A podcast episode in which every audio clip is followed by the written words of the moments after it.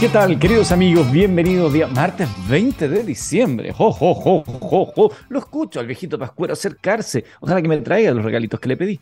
Le doy la bienvenida a Minería del Mañana a través de txsplus.com, una radio donde hablamos de ciencia, innovación y tecnología durante todos los días en diferentes programas y luego también ofrecemos nuestra página web donde hay noticias, informaciones y los podcasts, por cierto, de cada uno de los programas que tenemos acá en nuestra emisión. Y este programa Minería del Mañana es una presentación de Anglo American, donde está la innovación en el centro de todo lo que hacemos, buscando mejores formas de extraer y procesar minerales que son esenciales para nuestra sociedad, usando menos agua y menos energía, con la ciencia y la tecnología como principales aliados, colaborando con las comunidades, trabajando para un medio ambiente más saludable, con estrategias para enfrentar entre todos el cambio climático. Sin Anglo American avanzamos con un propósito claro que es reimaginar la minería para mejorar la vida de las personas. ¿Con quién estaremos conversando hoy cuando el reloj marque a eso de las 11 de la mañana con 40 minutos? Con José Antonio Díaz, y él es director ejecutivo de la Fundación Minera Escondida. 1.700 estudiantes de Antofagasta, fueron certificados para ser los talentos de la minería del futuro. Vamos a hablar de Código Futuro, cómo empezó, qué buscan con esta iniciativa y todos los detalles de esto, que me parece una muy buena noticia para el mundo de la minería y es una iniciativa que evidentemente nosotros queremos compartir con ustedes y, destacar. Eso es parte de lo que estaremos hablando en un ratito más. Insisto, 11 de la mañana con 40 minutos aproximadamente. A esa hora estaremos con nuestro invitado, porque ahora son las 11 de la mañana con 3 minutos y vamos a revisar algunas de las cosas que están sucediendo en el mundo de la tecnología. La teleserie de Elon Musk continúa. Oye, este hombre ¿Has visto cuando esos niños que les gusta ser el centro de atención, el centro de la mesa, los floreritos que le llaman? Bueno, Elon Musk yo creo que definitivamente es uno de ellos. Y se compró un juguete, se llama Twitter, eh, le costó súper caro, pero está haciendo que valga la pena cada, cada instante. El huracán Musk le están diciendo. Eh, tras las sorprendentes eh, y polémicas suspensiones de cuentas, entre ellas, por ejemplo, Mastodon, una red social que podría ser la alternativa a Twitter, esto ocurrió la semana pasada, Hace muy poco, eh, Musk decidía prohibir eh, la generación de enlaces, de links, de vínculos en tuiteos a otras redes sociales. Ambas cosas eh, han acabado dando marcha atrás, sí, pero la cuestión genera una, discusión. Ahora, el propio Elon Musk preguntó en una encuesta hace unas horas, asegurando que iba a acatar los resultados de la encuesta, de si le iba a ser vinculante, que los resultados fuesen eh, traspasados a, la vida real, asegurando entonces que si acataba los resultados de la encuesta ante la pregunta que era probablemente, y se convirtió, ¿no? En la votación más numerosa y con mayor participación de la historia de Twitter. Se, hablaba de 17,5 millones de votos, un poco más. Eh, 17 millones 502 votos fueron los resultados finales. La pregunta era, ¿debería Elon Musk dejar de ser la cabeza de Twitter? Should I step down as, head of Twitter? Preguntaba Elon Musk. Y luego agregaba, I will abide by the result of this O sea, voy a aceptar todo lo que ustedes digan. Un 57,5% dijo que sí, que tenía que dejar de tontear y ser, dejar de ser la cabeza de Twitter, que se dedicara a otras cosas. Y un no, un 42,5%. Bueno, la encuesta se cerró entonces, el resultado ya lo sabemos, 57.5 de los votantes dijo que sí, que se vaya, que no sea más el número uno de Twitter. Elon parece tener una especial predilección por las encuestas. Fue así como inició sus movimientos para comprar su participación en Twitter, recordarán ustedes. Em, para eh, eh, crear el botón de editar tweets también es una encuesta. Em, bueno, en fin. Hace unas semanas publicó otra encuesta, otra encuesta, digo, que tuvo como resultado la reactivación de la cuenta de Donald Trump. Y tras los resultados afirmó que el pueblo ha hablado. Vox Populi, Vox Dei. Así lo, dijo, la frase latina, que es un poco la versión más eh, docta de lo que dijo el Puma José Luis Rodríguez alguna vez. O veces hay que escuchar la voz del pueblo, lo dijo en el Festival de Viña del Mar. Lo cierto es que antes incluso de que Elon Musk se hiciera con Twitter, todo apuntaba a que si asumía el cargo de CEO lo haría en forma temporal. Él mismo aseguró que no quería ser el CEO de ninguna empresa, ya sea Tesla, SpaceX o Twitter, y que acabaría eligiendo a alguien para ocupar ese puesto. La encuesta ha hecho que a medida que la gente votaba, Elon Musk hiciera comentarios adicionales. Pocos minutos después de activarla, afirmaba que la cuestión no es encontrar un CEO, sino que encontrar un CEO que pueda mantener Twitter con vida. De luego decía, como dice el refrán, cuidado con lo que deseas porque podrías conseguirlo. Luego destacó que nadie quiere el trabajo de conseguir mantener Twitter con vida porque no hay sucesor. Lo que sí es cierto es que mientras todo esto ocurre, Elon Musk ha logrado que la atención del mundo esté siempre constantemente sobre él, sobre su figura, hay un culto a su figura, pero también sobre esta plataforma y lo que vaya ocurriendo. Ahora, mientras todo esto pasa, Tesla está en, una vorágine bastante complicada, porque em, las acciones de Tesla han caído cerca de 150 dólares, prácticamente la mitad de lo que valían hace un año, y eso ha provocado, entre otras cosas, que Elon Musk ya no sea la persona más rica del mundo. Em, Así que esta cosa eh, ha quedado así medio entre que no sabemos si es un tipo millonario, muy creativo, muy genial, irresponsable. Eh, se quiere parecer a Tony Stark en esta actitud así como No lo sabemos, es algo que vamos a ir viendo con el paso de los días, porque la verdad que yo creo que con Elon Musk eh, cualquier cosa se puede esperar, realmente. Cualquier cosa se puede esperar. ¿Usted es de aquellos que está haciendo teletrabajo post pandemia? ¿sí? Así como yo, por ejemplo, que ahora la radio de acá ya no voy al cubil general, a los estudios centrales, a la madriguera de TXS Plus, ubicado en la comuna de Providencia, en esas cómodas eh, estancias que tienen ahí nuestros colaboradores. No, yo estoy acá desde mi casa haciendo esto. En la televisión no la puedo hacer desde mi casa, pero la radio sí la puedo hacer desde mi casa. Y bueno, la pandemia nos dejó muchas cosas como por ejemplo esta posibilidad cierta de hacer teletrabajo, pero también ha generado algunas nuevas expresiones como la fatiga del Zoom. Eh, esta expresión se fue difuminando con el tiempo, pero la idea sigue vigente. Nuestro cerebro, si estamos haciendo teletrabajo, necesita desconectarse de cuando en cuando, más aún trabajando frente a un computador. Nuestro cerebro es una máquina de capacidades asombrosas, pero no es infalible y tiene sus debilidades. Y como tantas otras máquinas necesita periodos de reposo para poder después operar al 100% de sus capacidades. Esto lo está diciendo la ciencia. Las necesidades concretas de descanso pueden variar por un número de factores.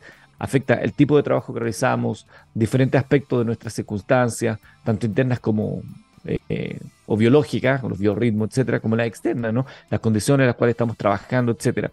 La pandemia supuso un cambio abrupto para muchos trabajadores y uno de los efectos secundarios que más se hicieron notar fue un mayor desgaste de estos en el trabajo.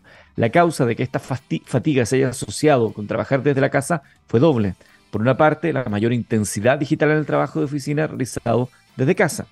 Durante esta transición hacia el trabajo a distancia, muchos de los procesos tuvieron que digitalizarse y mudarse a computadores de los em, propios empleados, a su propio computador. En resumen, cuando trabajamos desde casa pasamos una mayor fracción de nuestro tiempo frente a la pantalla del computador. Y uno de los procesos que hubo que digitalizar es precisamente la segunda causa, las reuniones.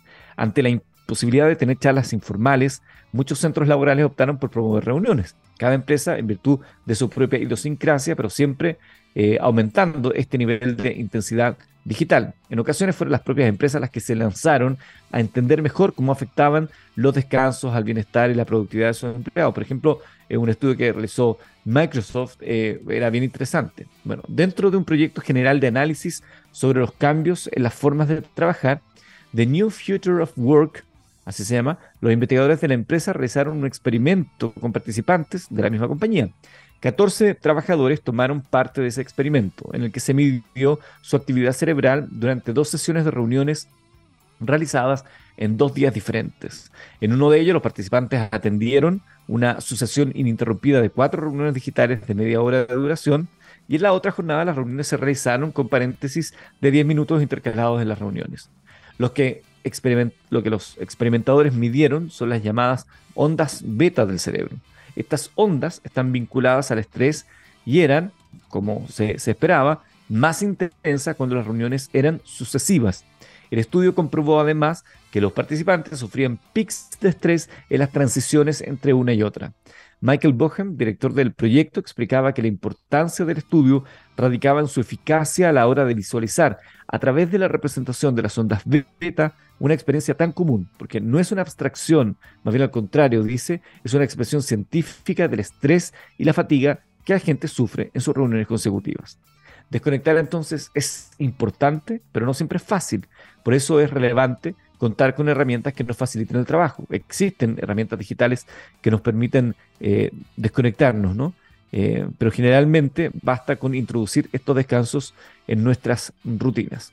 Así que si usted está en este modelo, eh, dele una vuelta. En, el, en la página web de Microsoft podrán encontrar este research, este estudio, este, este análisis, si quieren conocer más detalles. Pero bueno, eh, con solo cinco minutos entre reunión y reunión, la propuesta que hacen ellos es al menos levantarse, caminar, eh, para el cerebro, para la espalda, hace muy bien. Esos 5 o 10 minutos de descanso, no, eh, que no tengamos tiempo de salir a, la calle, estirar las piernas, pero el aire fresco también puede ayudarnos a descansar mejor cuando uno tiene esa oportunidad. Les continúo contando cosas, son las 11 de la mañana con 12 minutos, 11 con 12, seguimos mirando hacia el espacio.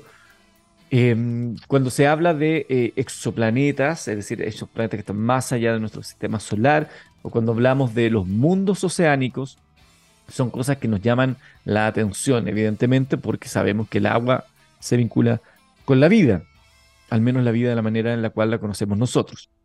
Y los mundos oceánicos de nuestro sistema solar atraen enormemente la atención de los astrobiólogos, pero puede que no sean una excepción de su clase a 218 años luz de distancia en el sistema llamado Kepler 138, un descubrimiento reciente señala que se podrían estar albergando dos de estos planetas, nuevos miembros de la cada vez mayor familia de planetas fuera de nuestro sistema solar. Como le decía, este sistema se llama Kepler 138, 218 años luz de nuestro propio sistema solar, solar digo, y ahí podría hallarse una estrella, una enana roja, orbitada al menos por tres planetas que han podido ser observados en sus tránsitos frente a la estrella y un cuarto planeta del que aún sabemos muy poco.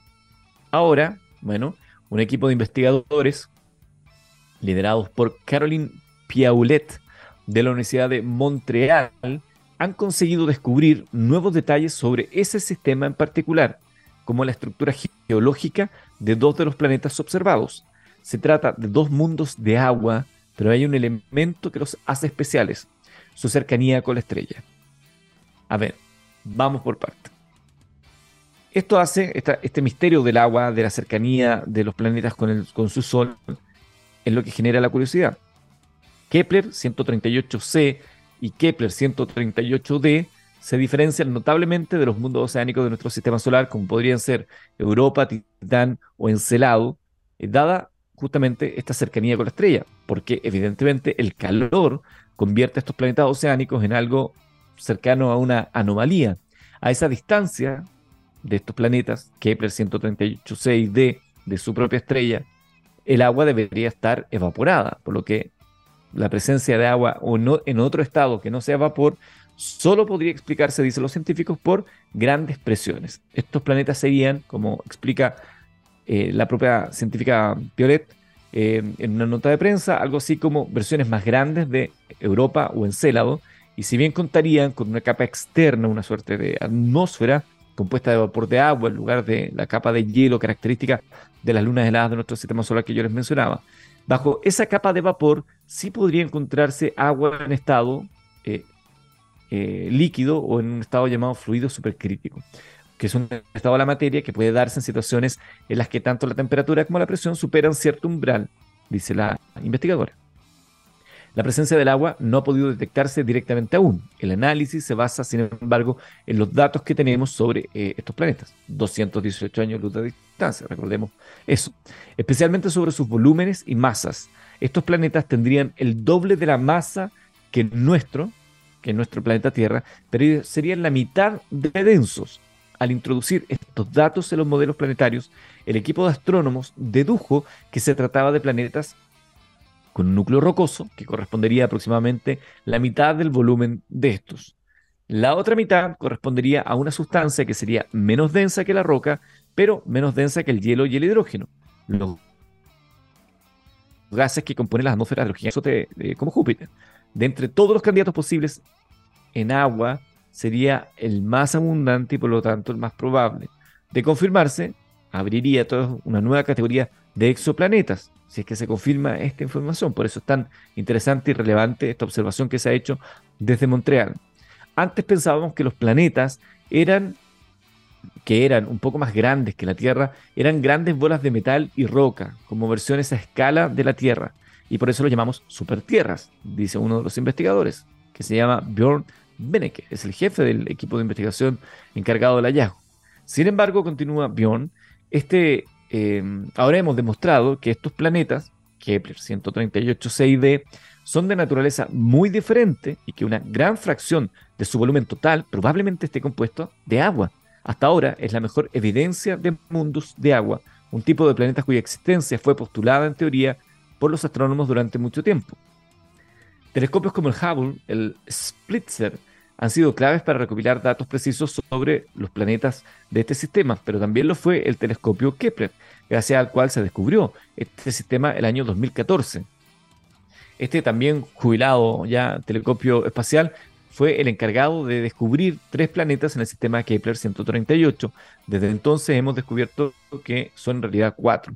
El cuarto planeta de Kepler 138, llamado E, también cuenta con un factor reseñable, se encuentra dentro de la zona habitable del sistema. ¿Qué, entendemos por zona habitable? Es un concepto muy, muy humano, ¿no? Eh, ¿qué, significa? La, zona habitable es que están en esa distancia necesaria. Em, a ver, más atrás. Esto que se conoce como zona de habitabilidad. La mayoría tendemos a pensar en una suerte de nueva Tierra, pero lo cierto es que en realidad no está lejos de eso. La zona de habitabilidad, tal y como se define normalmente, cabe tanto, por ejemplo, una suerte de Edén paradisíaco como una ratonera tóxica incompatible con la vida compleja, según palabras de un propio investigador. En el fondo, es una zona donde la vida tal cual la conocemos podría mantenerse. Claro, podría mantenerse. Por eso decíamos, en un Edén una cuestión muy tóxica, pero podría mantenerse. Bueno, por eso es interesante lo de este otro planeta, que está dentro de esa zona habitable del sistema. Sin embargo, no sabemos mucho más de este, porque no parece transitar frente a su estrella, pese a completar rotaciones cada 38 días. A diferencia de sus compañeros, Kepler 138e no ha sido observado directamente, sino que ha sido detectado gracias al método de variación del tiempo de tránsito, a diferencia del análisis de los tránsitos que se basa en el análisis de los planetas cuando pasan entre su estrella y nosotros obstaculizando la luz. Este método se basa en comprobar pequeñas variaciones en los tránsitos de los otros planetas para deducir la presencia de aquellos, como Kepler 138e, no transitan su estrella entre su estrella y nosotros, por lo tanto no lo hemos podido ver hasta ahora así directamente. increíble, fascinante. A veces tiende a ser un poquito enredado, lo sé, porque son cosas diferentes a las que estamos acostumbrados a conversar y conocer. Pero cuando nos metemos en la inmensidad del espacio, sin duda, entramos en áreas que son eh, simplemente fascinantes. Fascinantes. A ver, ¿qué más? Uy, esto me encantó. ¿Cuántas veces usted no escuchó hablar o ha tenido el problema de tratar de entender la letra del doctor? Cuando le hacen una receta, por ejemplo. ¿Qué dice aquí en esta receta? Y por eso parece que la gente que trabaja en las farmacias tuvieran un doctorado en aquello, porque son capaces de leer eh, en, estas líneas lo que dice el doctor. Ahora, ¿por qué los médicos siempre han tenido esa letra? De, no, nadie lo entiende. Los médicos siempre han tenido fama de escribir mal, no solamente en Chile, sino que en todo el mundo. Y aunque es cierto que la tecnología en consultas y hospitales ha aliviado el problema, eh, porque ahora las recetas en general son digitales, por lo tanto vienen con, caracteres reconocibles. Lo cierto es que descifrar esta escritura era todo un desafío para la mayoría de los pacientes. Bueno, Google dijo, ¿en serio? ¿Esto es un problema? Nos vamos a hacer cargo de ello. Aunque algunos califican más esto como un mito que como una realidad, lo cierto es que el problema parecía existir. La revista Time citaba el año 2007 un estudio según el cual la errática caligrafía de los doctores mata a más de 7.000 personas al año. Em, los datos apuntan a que esa mala caligrafía se debía a que las facultades de medicina, los estudiantes tenían que tomar apuntes a tal velocidad que se veían obligados a escribir muy rápido. Lo mismo, al parecer, ocurría una vez eh, que los médicos comenzaban a ejercer. La carga asistencial no facilitaba las cosas para los médicos. Bueno, la tecnología ha intentado resolver el problema en el pasado sin éxito, pero también lo ha hecho iniciativas singulares. Por ejemplo, un grupo de Facebook cuyos miembros eran farmacéuticos capaces de descifrar recetas ininteligibles para el común de los mortales. La gente te la mandaba la receta y él decía, ahí dice dipirona. Bueno, Google también se quiso hacer eh, cargo a través de Google Lens y Times en India y allí explicaron cómo gracias a Google Lens son capaces de descifrar la compleja caligrafía de los médicos. La opción, que va a formar parte de Google Lens, permitirá que los usuarios saquen una foto de la receta o suban una desde su galería de fotos. Una vez que se procese la imagen, la aplicación detectará y destacará las medicinas que se mencionan en esa nota. Aunque esta tecnología asistirá a los usuarios, en Google explican que no se realizarán decisiones, que no se realizarán decisiones o no deberían realizarse estoy traduciendo directo, decisiones basándose únicamente en el resultado que proporcione esta tecnología. Es decir, nosotros le ofrecemos esto, pero no nos compre del todo eh, asesores. Es decir, no queremos ser responsables que usted pueda ser una de esas 7.000 personas que mueren al año según el estudio que decíamos anteriormente. Google no indicó cuándo va a lanzar esta característica, pero destacó que India es el país con mayor número de usuarios de Google Lens en todo el mundo. Por lo tanto, no sería sorpresa que comience en ese lugar el Google Lens que permita leer las eh, recetas de los doctores.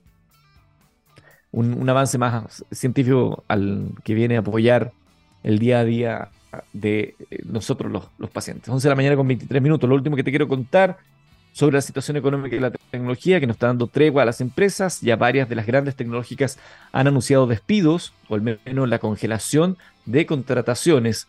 La última afectada em, es Xiaomi, que tiene el ambicioso objetivo de lograr ser el mayor fabricante de smartphones por delante de Apple para el año 2024, pero que ahora lo tendrá que hacer con menos empleados. Em, como se revela en el sitio SCMP en China, los despidos se realizan con el nombre de optimización de negocio para evitar el escrutinio de los inspectores de trabajo. De hecho, los despidos que afectan a más de 20 trabajadores deben ser notificados al gobierno bajo las leyes chinas actuales. Un representante de Xiaomi confirmó este martes, es decir, hoy, 20 de diciembre, que la empresa realizará una optimización rutinaria del personal, que afectará al menos al 10% de la plantilla total. Xiaomi tenía 35.314 empleados el pasado 30 de septiembre, de los cuales 32.000 residían en China continental, según los resultados financieros del tercer trimestre. La medida permitirá que Xiaomi reduzca su gasto en nóminas en cerca de un 15%, según un informe diario de Jiemian. Los datos allí revelan que los afectados serían las divisiones que se dedican a los smartphones y a los servicios de Internet, la empresa china ya hizo ajustes en los pasados meses. Las ventas están bajando debido a los confinamientos en el país sufridos por el COVID-19. Pero el problema también es el de una ralentización del consumo.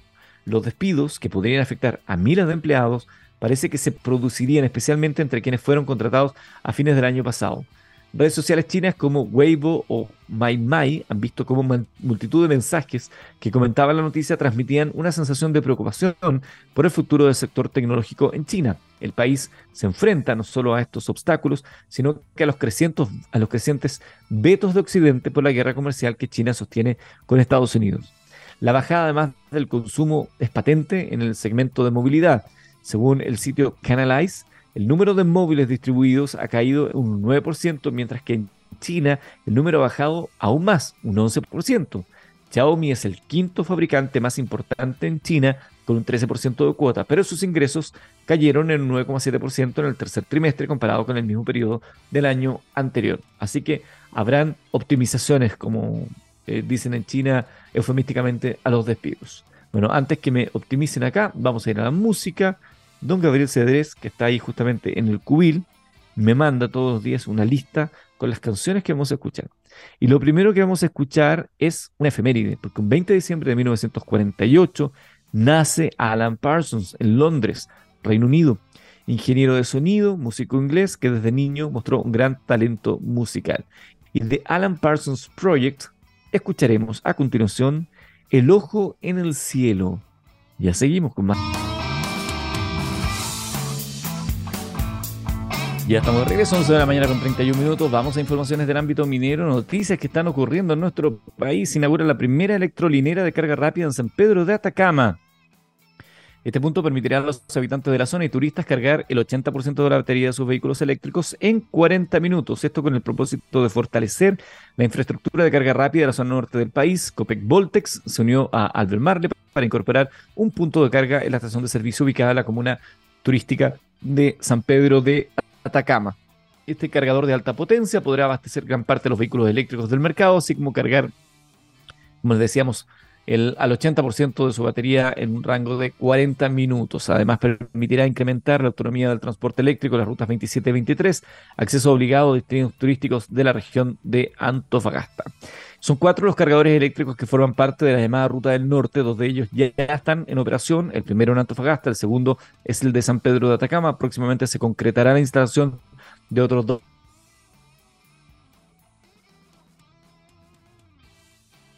una servicio gorda. Recordemos que las eh, eléctricos, y aquí tengo la noticia, miren, se duplican las ventas de vehículos híbridos y eléctricos en noviembre, alcanzando un nuevo récord.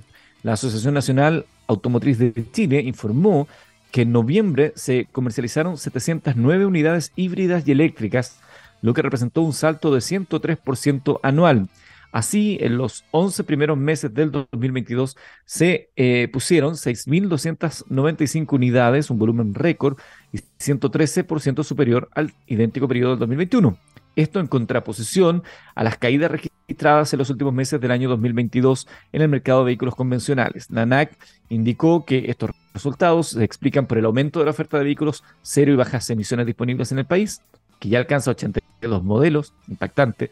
Hace no, no mucho tiempo atrás eran tres, cuatro modelos disponibles. El Nissan Leaf, que ha estado ahí siempre, el vehículo eléctrico más vendido del mundo, y otros más.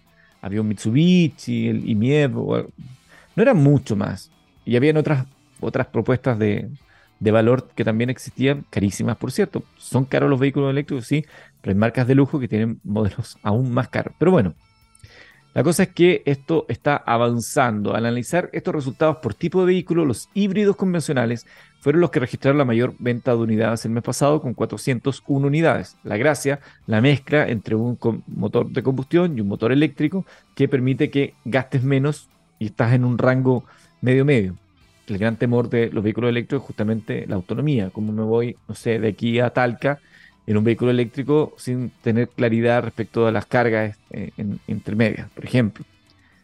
Bueno, le siguieron los microhíbridos con 190 inscripciones, los 100% eléctricos 87 y los híbridos enchufables 31, mientras que al revisar el desempeño por segmentos, los SUV se mantienen como los favoritos de los consumidores con 578 unidades vendidas en noviembre del 2022. Le siguieron los de pasajeros con 77, camionetas 27 y los comerciales con 27.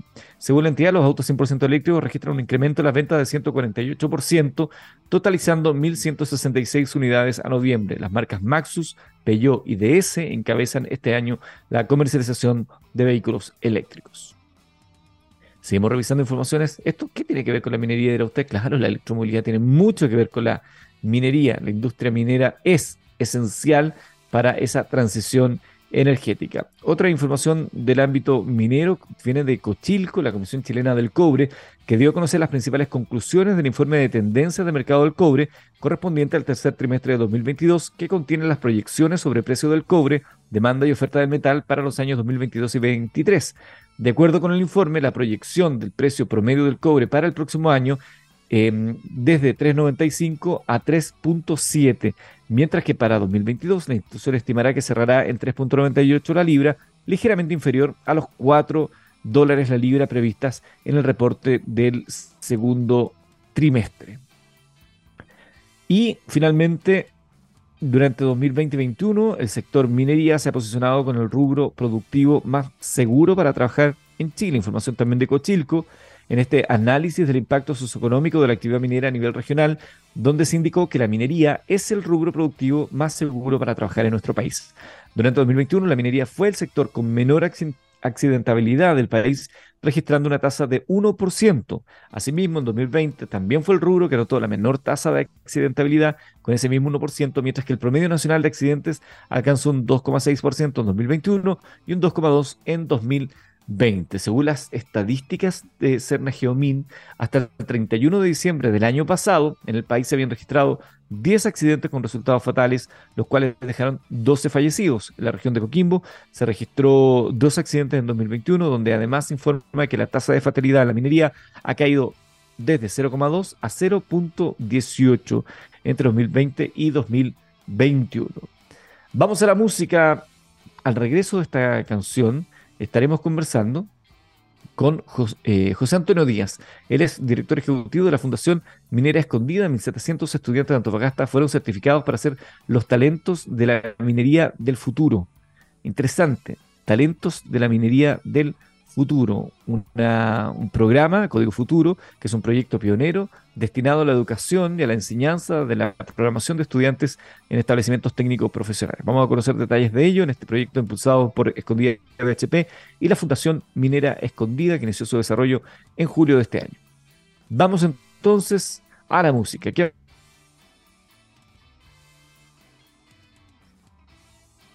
de Black Keys con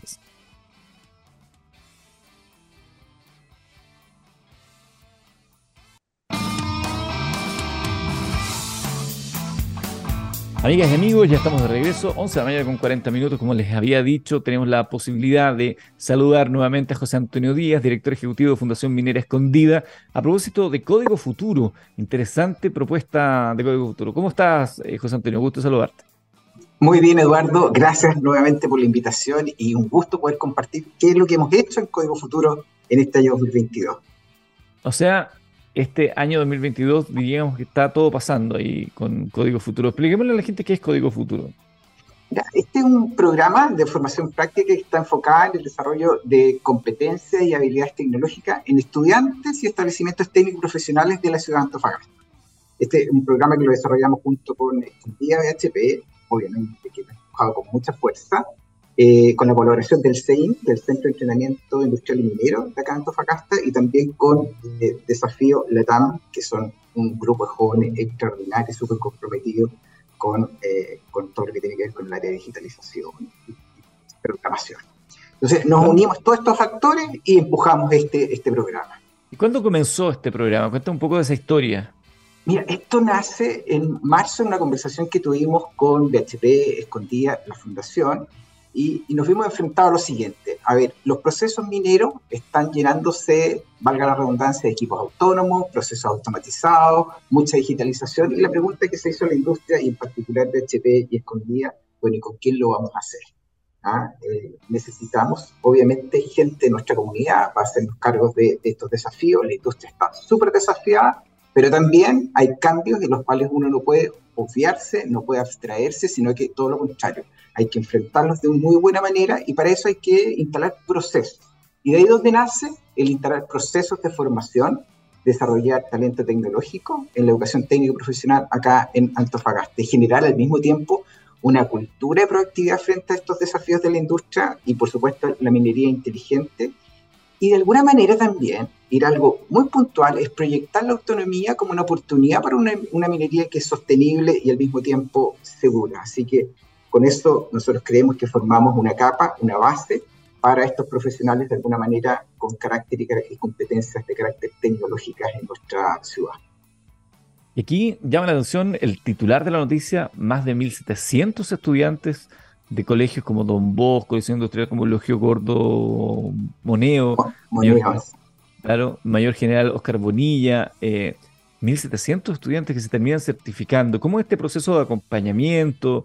¿Cómo, cómo es la, esta mentoría que ustedes hacen finalmente sobre los estudiantes? Mira, este fue efectivamente 1.700 infracción de estudiantes eh, de estas 13 instituciones que pertenecían al segundo y tercero medio. Lo hicimos durante todo el segundo semestre de este 2022, ¿ah? con un modelo de bootcamp, ¿ah? incentivando un aprendizaje que es súper práctico, muy rápido y, y, obviamente generando ambientes colaborativos. Entonces, eh, empezamos a, eh, a, a desarrollar a ver, primero una introducción al programa, después introducción al desarrollo web, eh, después un proyecto web y al mismo tiempo empezar a programar en Python. Dado esto, y aquí viene lo interesante de este programa, es que para sorpresa muy positiva, el 93% de los alumnos aprobaron los desafíos. El 90%... 93. Exactamente, el 90% aprobaron las pruebas y hay un 26% de estos 1.700 eh, estudiantes que tuvieron calificación eh, destacada o avance destacado. Eh, y hay otra sorpresa importante, que 35 de ellos son estudiantes PIE, que es el Programa de Integración Educativa.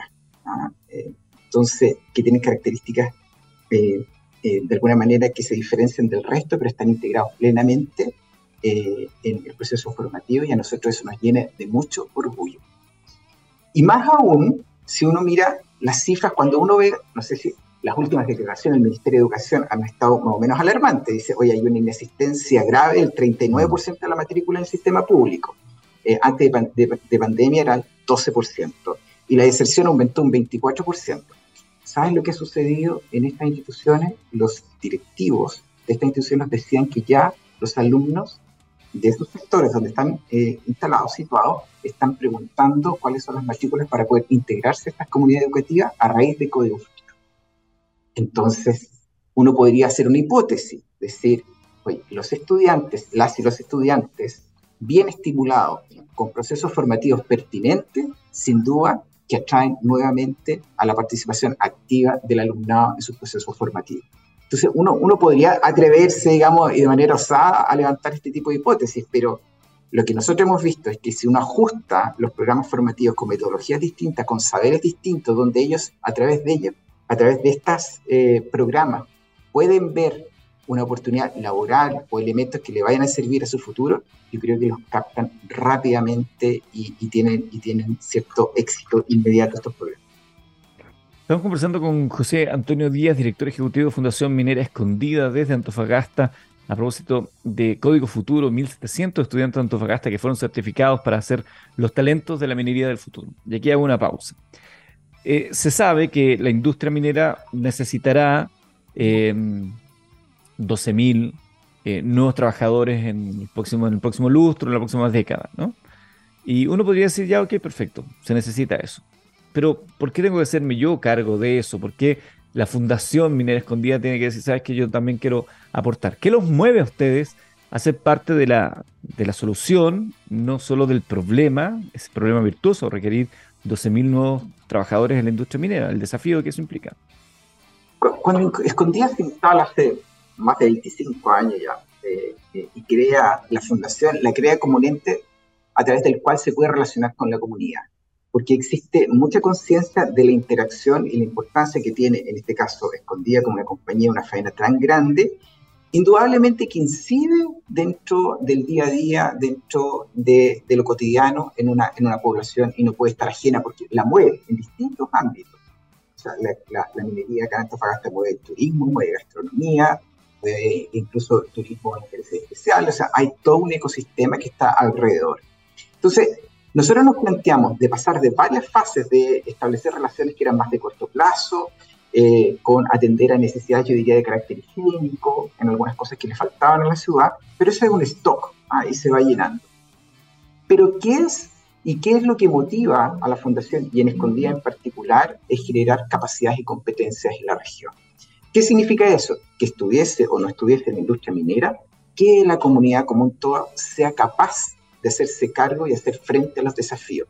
Pero para eso tienen que darles herramientas y esas herramientas pasan por procesos. Y los procesos requieren tiempo. Dado eso, es que la fundación, de algunas de las cosas que se ha caracterizado, es establecer relaciones que son de largo aliento, de largo plazo, siguiendo los procesos, acompañando a la comunidad, a los distintos stakeholders, digamos, con los cuales nosotros nos relacionamos, y eso al final se apropia, la propia comunidad se apropia de estas iniciativas, las hace suyas, otros las pueden replicar, no son felices que sea, que sea de esa manera, pero queda instalado. Cuando queda instalado y esas prácticas permanecen, nosotros nos damos por, por satisfechos.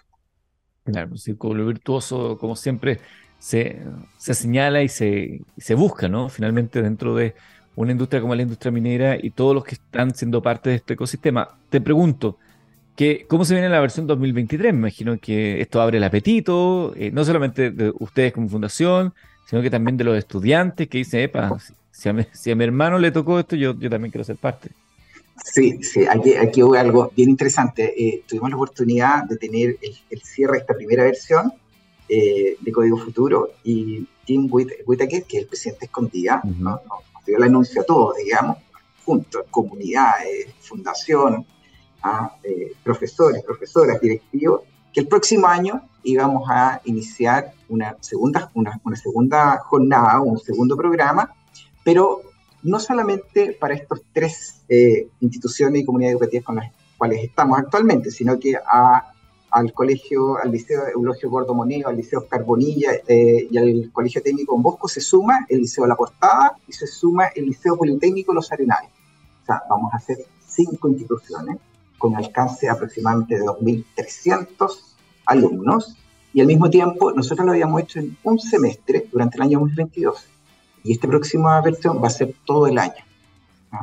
Entonces, aquí hay, una, aquí hay un compromiso muy fuerte, muy grande, y otro elemento importante, que lo teníamos en segundo y en tercero medio, y ahora lo tenemos en tercero y cuarto medio, porque también esto ha sido co-construido, co-construido con los profesores y profesoras de las distintas comunidades. Entonces, todas esas anotaciones, todas esas observaciones se van capitalizando y se va perfeccionando el programa. Así que yo creo que este año 2023 vamos a tener un grupo importante de eh, estudiantes de educación técnica profesional de Antofagasta que van a estar bajo este paraguas, lo que a nosotros nos tiene muy feliz.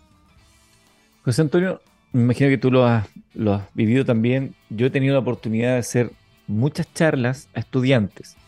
Em, y una de las cosas que a mí más me emociona y me llama la atención de, de, ese encuentro con estudiantes, donde hay una conversación también, es que para ellos sentirse importantes, sentirse relevantes, sentirse considerados, como esto, por ejemplo, que venga un proyecto que te considere, que te abra una posibilidad que tú no tenías, es fundamental. A mí me emociona porque me habla un poquito del desamparo muchas veces en el cual están las nuevas generaciones o el sentimiento de desamparo en el cual se, se encuentran. Me imagino que para ustedes también esto es eh, generar una comunidad, de hacerlos sentir parte de algo importante, es parte de las gratificaciones que ustedes se llevan. sin duda, nosotros siempre como equipo de la Fundación tenemos el concepto de la construcción país. Y la construcción país, uno como, como ciudadano no necesariamente tiene que estar en un puesto de carácter público o ser una autoridad en, en ese ámbito para tomar decisiones incidir para poder cambiar realidades. Entonces, a través de, la generación de conocimiento, de poner herramientas donde el conocimiento vaya ampliándose en nuestros estudiantes y estudiantes, eh, nuestras y nuestros estudiantes, nosotros creemos que eso les da libertad, los expande, expande su conciencia, le da, les genera autoestima, les genera protagonismo, se hacen cargo de las decisiones de su propia vida y finalmente, siempre lo repito, pero, pero la gracia es que ellos puedan tomar eh, decisiones en su vida y que no la vida tome decisiones por ello. Ah, mm. eh, y ahí hay un elemento que, que, que es súper, súper relevante. Y cuando tú estimulas correctamente, pero también no olvidar que esa estimulación tiene que ser un proceso permanente. Y ahí es donde yo valoro el compromiso que tiene Escondida, eh, en particular en la Fundación, con relaciones que son de largo plazo. Nosotros tenemos programas que han sido de cuatro, cinco años, ¿ah? con, con, con, estudiantes, con eh, eh, emprendedores, innovadores, con jóvenes, de los cuales nosotros eh, al cabo de esos cuatro cinco años sacamos gente que realmente sea un efecto y genere un efecto multiplicador en nuestra Antofagasta. Qué, qué, interesante poder escuchar a José Antonio Díaz, director ejecutivo de la Fundación Minera Escondida, contándonos de este proyecto. Ya tiempo atrás nos habíamos encontrado a propósito de la Antofa Emprende, eh, de los 11 emprendimientos que habían resultado ganadores de, de, esa competencia. Es decir, estamos hablando de lo que podría ser el post de muchos de estos muchachos que a través de las competencias mineras pueden ir desarrollando talentos. ¿Y quién, quién nos podría negar que a lo mejor muchos de ellos después serán estos emprendedores de base científica y tecnológica vinculados con el mundo de la minería, aportando valor agregado a, la industria y a todo el ecosistema. Creo que es muy bonito lo que hacen. Sí, a nosotros nos llena de orgullo, satisfacción. Aquí hay, hay dos ámbitos de los cuales nosotros estamos muy satisfechos, que es el ámbito obviamente profesional, poder desplegar ciertas, ciertas iniciativas que vayan a contribuir al bienestar de la comunidad, pero también el personal, la satisfacción personal de ser parte de una sociedad y en esa sociedad aportar con hechos concretos, con elementos concretos, con un espíritu, pero que ese espíritu va acompañado con acciones, con elementos, con medición. Muy importante medir. ¿ah? Este es el estado de las artes inicial, este es el estado de las artes al final del proceso. Eso permite mayores productividad en el uso de los recursos y también, obviamente, estimular el progreso, el avance. O sea, si nosotros estamos corriendo en un círculo y nos damos vuelta en el mismo círculo, avanzamos poco. Y la vida, el mundo avanza muy rápido. Entonces ahí está la responsabilidad nuestra donde tenemos que dotar a toda esta juventud de elementos concretos para que vayan a la misma velocidad de los cambios que el mundo está siendo sujeto. Exactamente, José Antonio Díaz, director ejecutivo de Fundación Minera Escondida, conversando con nosotros. Muchísimas gracias, José Antonio. Gracias por eh, recibir nuestra llamada nuevamente. Espero que tengas un excelente fin de año y que en 2023 sigamos eh, compartiendo noticias como esta u otras en Minería del Mañana. Claro que sí. Gracias, Eduardo, nuevamente por la invitación, poder compartir a todos quienes nos ven y nos escuchan estas iniciativas. Un abrazo, lo mejor para el 2023 para todos nosotros. Y estimados amigos, nosotros juntamos el día jueves en otra. ¿El jueves? Sí, hay, o, lo vamos a tomar libre. Bueno, ahí les vamos a estar contando. Nos vamos a ir con la música de Rolling Stones con Chisel Rainbow en esta edición de Minería del Mañana. Que tengo un excelente día. José Antonio, tú también allá en Antofagasta. Un abrazo inmenso. Cuídense mucho. Nos vemos.